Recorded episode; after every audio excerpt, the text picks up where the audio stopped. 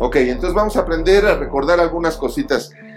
Cuando este mundo ha alcanzado el grado de interés monetario o material que actualmente posee, el valor de los hombres, así como sus principios e ideas, pasan a segundo término, al momento de evaluar su valor. ¿Cuál es el problema entonces social? Según este texto, ¿cuál sería el problema social? Lo vuelvo a leer. Cuando este mundo ha alcanzado el grado de interés monetario o material. Ese es el problema que este mundo, esta sociedad en la que vivimos, ha alcanzado un grado de interés en lo monetario y en lo material como nunca antes lo había. Hoy, ¿qué es lo más importante? El dinero. ¿Para qué vive la gente? Para el dinero. ¿Para qué quieres crecer? Para ganar dinero. ¿Para qué quieres estudiar? Para ganar dinero. ¿No quieres crecer para ser un hombre de verdad? No quieres estudiar para ser un hombre de verdad.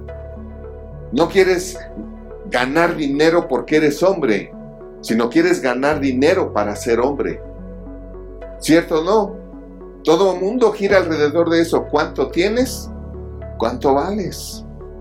Sin embargo, las mejores empresas del mundo contratan a la gente no por lo que ha estudiado o porque tenga dinero, sino contratan a la gente por sus valores, por su carácter. Ingenieros hay para aventar para arriba, abogados también, médicos también, profesionistas, cualquier profesión hay para aventar para arriba, sobran, casi casi se dan en árboles. Pero lo que no hay son hombres con valores, integridad, por mencionar uno dignos de confianza, admirables, firmes, pero no violentos. Lo que antes era un macho. Tenemos una amiga que es psicóloga con maestrías, doctorados, escritora de no sé cuántos libros. Me decía, me encanta lo que haces, Paulino, porque tú estás recuperando a ese macho que nos encantaba a las mujeres bien plantado de una pieza de palabra. ¡Qué bueno!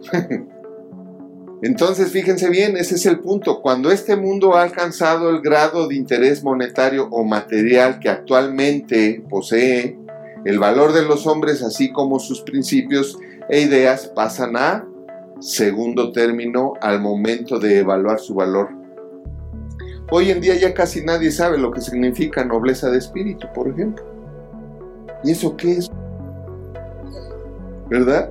Nobleza de espíritu. Ah, eh, ¿De qué horóscopo viene o qué, dónde o dónde se compra, no? ¿Sí me explico? Sí, ese es, ese es el punto. Coméntanos tú qué opinas, síguenos en nuestras redes sociales y no te pierdas todo el contenido que tenemos para ti y tu familia. Nos vemos la próxima.